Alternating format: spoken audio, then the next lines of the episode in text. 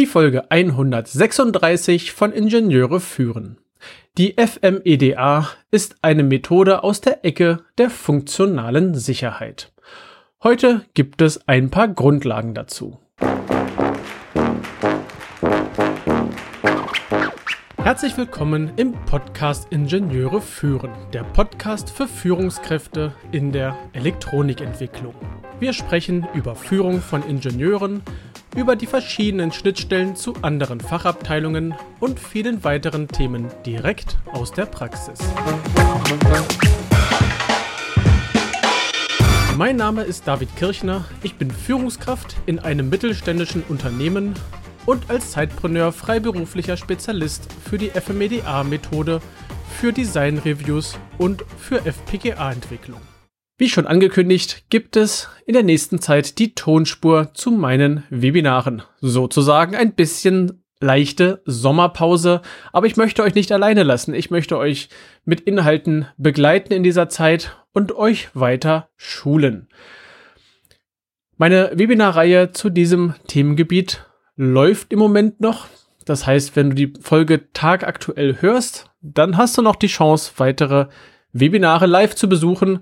Du kannst aber auch ganz in Ruhe die Webinare später in der Online-Bibliothek anschauen. Ich mache vier Webinare zum Thema FMEDA.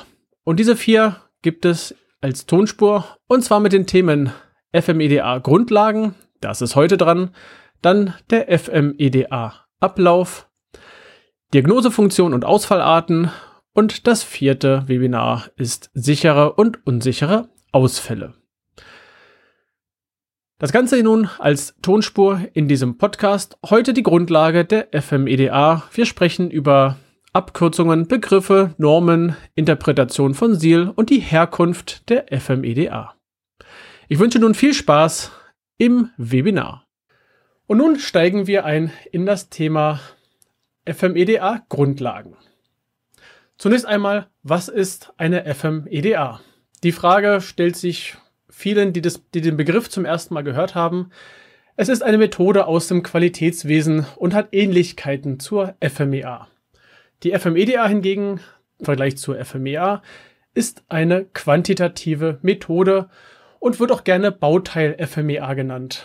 Die Notwendigkeit, warum eine solche FMEDA gemacht wird, kommt aus der IEC 61508 speziell halt im Bereich der Entwicklung von Systemen im Bereich der funktionalen Sicherheit. Äh, Ähnlichkeiten hat das Ganze auch zur ISO 26262 der Sicherheitsnorm für Kraftfahrzeuge. Da ist es ein bisschen anders, da sind auch die Strukturen ein bisschen anders, deswegen sagen wir mal, es sind Ähnlichkeiten. Und es gibt auch Ähnlichkeiten zum Medizintechnikbereich, äh, zur Medizinelektronik. Auch da kommt es dazu, dass äh, ähm, solche Betrachtungen gemacht werden müssen, auch wenn ein Stück weit andere Normen hier herangezogen werden. Jetzt habe ich die ganze Zeit diese Abkürzung genannt. Was heißt FMEDA eigentlich? Und hier habe ich die einzelnen Buchstaben einmal aufgeschlüsselt, allerdings nur ins Englische. Ins Deutsche ist es nicht so einfach zu transferieren, aber wir sind ja der englischen Sprache auch alle mächtig. Also die FMEDA, da steht das F für Failure, das M für Modes, das E für Effects, da kommt noch ein End, das denken wir uns dazu, ein D für Diagnostik und A für Analysis. Oder im Ganzen Failure Modes, Effects and Diagnostic Analysis. Wir machen also eine Fehlermöglichkeiten, Einfluss und Diagnoseanalyse. Im Deutschen klingt es nicht ganz so elegant. Und wie gesagt, manchmal heißt das ganze Ding auch Bauteil FMEA. Die Normenwelt dazu sagt, äh, beziehungsweise in der Normenwelt betrachtet, kommt die FMEDA aus der IEC 61508. Details dazu ein wenig später.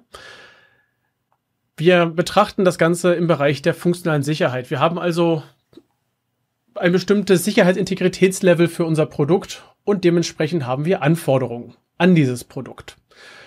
Und anhand dieser Anforderungen lassen sich einem bestimmten Prozess, den die 61508 beschreibt, äh, Anforderungen an die Safe Failure Fraction und Anforderungen an das Diagnostic Coverage stellen. ja, die ISO, äh, die, doch die ISO 26262 benötigt auch eine, diese Art der Analyse, auch wenn Details anders sind und auch die Integritätslevel, Sicherheitsintegritätslevel heißen dort anders.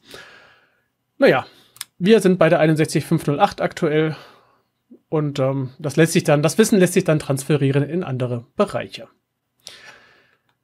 Schauen wir uns nun erstmal noch ein paar Begriffe an, die in dieser FMEDA auftauchen. Zunächst der Begriff von zufälligen Fehlern, die in der ähm, in der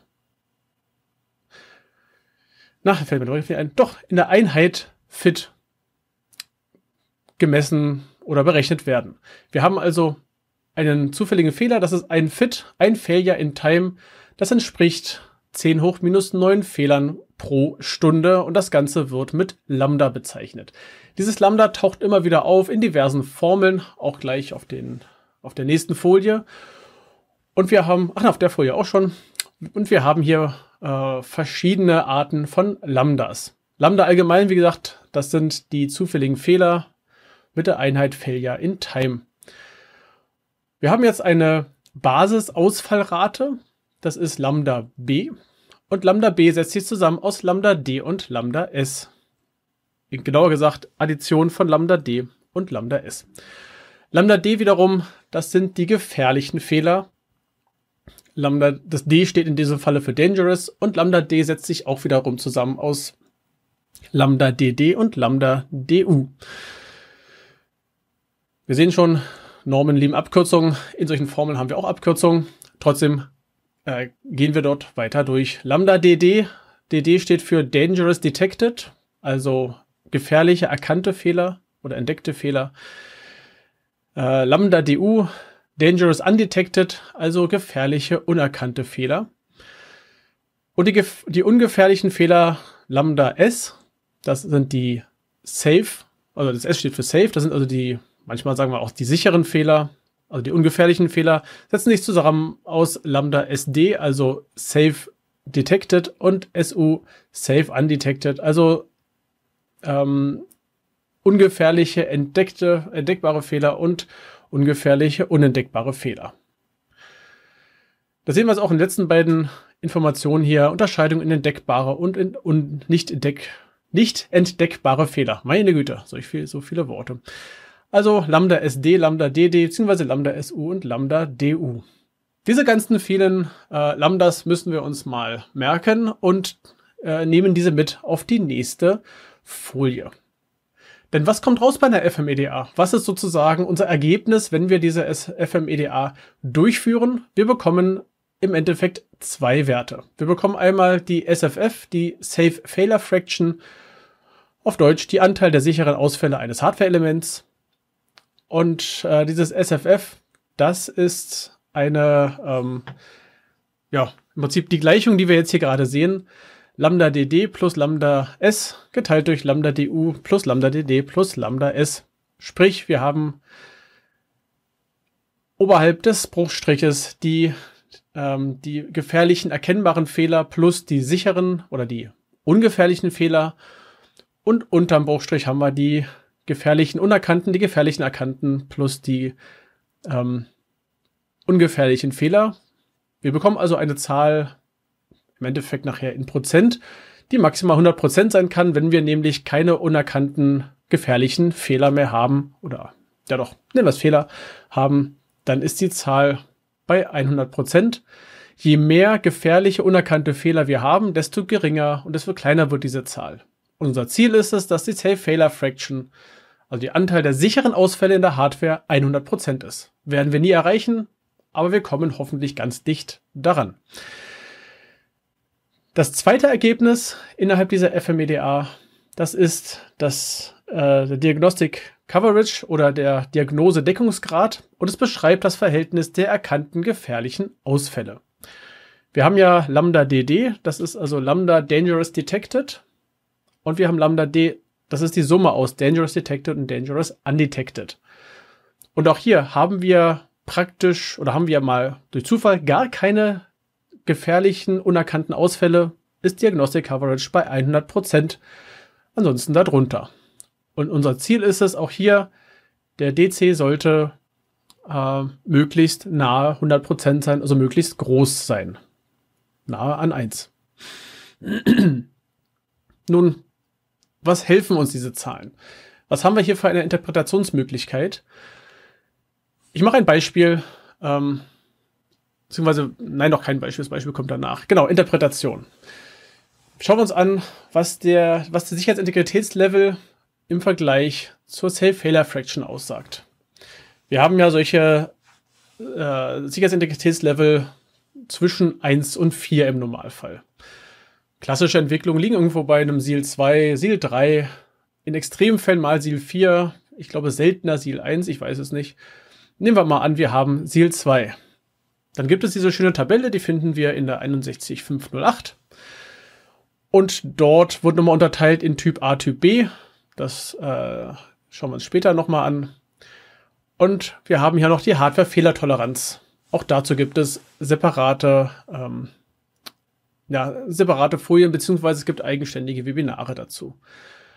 Und hier haben wir jetzt 0, 1 oder 2 Fehler, beziehungsweise die Hardware-Fehlertoleranz kann keinen Fehler tolerieren, das wäre die 0, kann einen Fehler tolerieren, das wäre dann die 1, äh, ein Fehler und kann zwei Fehler tolerieren, wäre die zwei Fehler Spalte.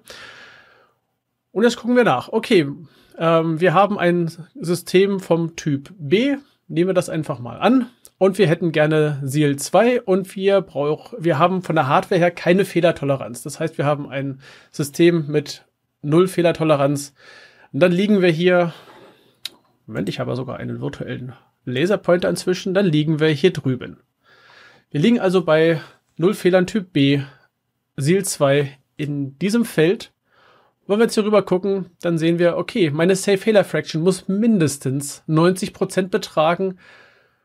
Ähm, wenn sie besser ist, also näher an 100% dran, dann ist das in Ordnung. Hier steht halt äh, kleiner 90%. Wenn es über 99% ist, dann können wir sogar mit so einem System SEAL 3 erreichen. Rein von der Theorie her. Was natürlich nicht wirklich zulässig ist, dass wir sagen, wir machen jetzt eine Hardware, machen dann die Safe-Failure-Fraction-Analyse und sagen dann, mein System kann SEAL 1, 2 oder 3. Ist die falsche Reihenfolge, aber gut. Das ist nicht unser Thema. Unser Thema ist die FMEDA. Und da gehen wir jetzt äh, ein Stück weiter. Und zwar schauen wir jetzt uns mal ein kleines Beispiel an. Und zwar an einem Widerstand.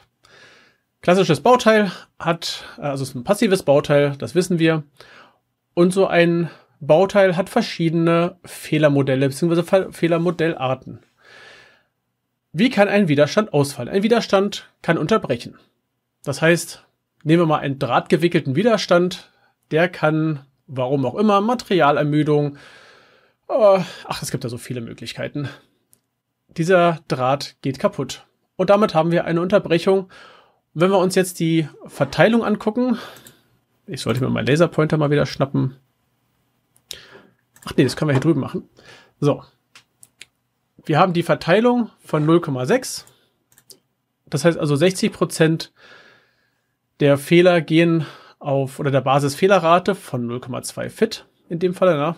Basisfehlerrate Lambda B hat die Einheit Fit. 60 Prozent der Fehler gehen auf Unterbrechung. Das ist die Wahrscheinlichkeitsverteilung. Dass ein Widerstand, nehmen wir zum Beispiel einen drahtgebundenen Widerstand, der fängt an der einen Seite an, dann kommt der gewickelte Draht und hört auf der anderen Seite auf. Äh, da ist es unwahrscheinlich, dass zwischen dem Start und dem Endpunkt ein Kurzschluss passiert. Deswegen haben wir ja auch tatsächlich null in dem Feld stehen für Kurzschluss. Also das, die Wahrscheinlichkeit, dass ein Widerstand durch einen Kurzschluss, also als Kurzschluss ausfällt, geht in dem Falle, jetzt in diesem Beispiel hier, gegen 0. Und dann gibt es noch die äh, Änderung auf 2R oder auf 1,5R. Das sind dann so der Parameter Change oder Value Change. Mal 2 durch 2, das ist der klassische, die klassische Herangehensweise an der Stelle. Die beträgt 20% in der Wahrscheinlichkeitsverteilung. Oder 0,2, um präziser zu sein.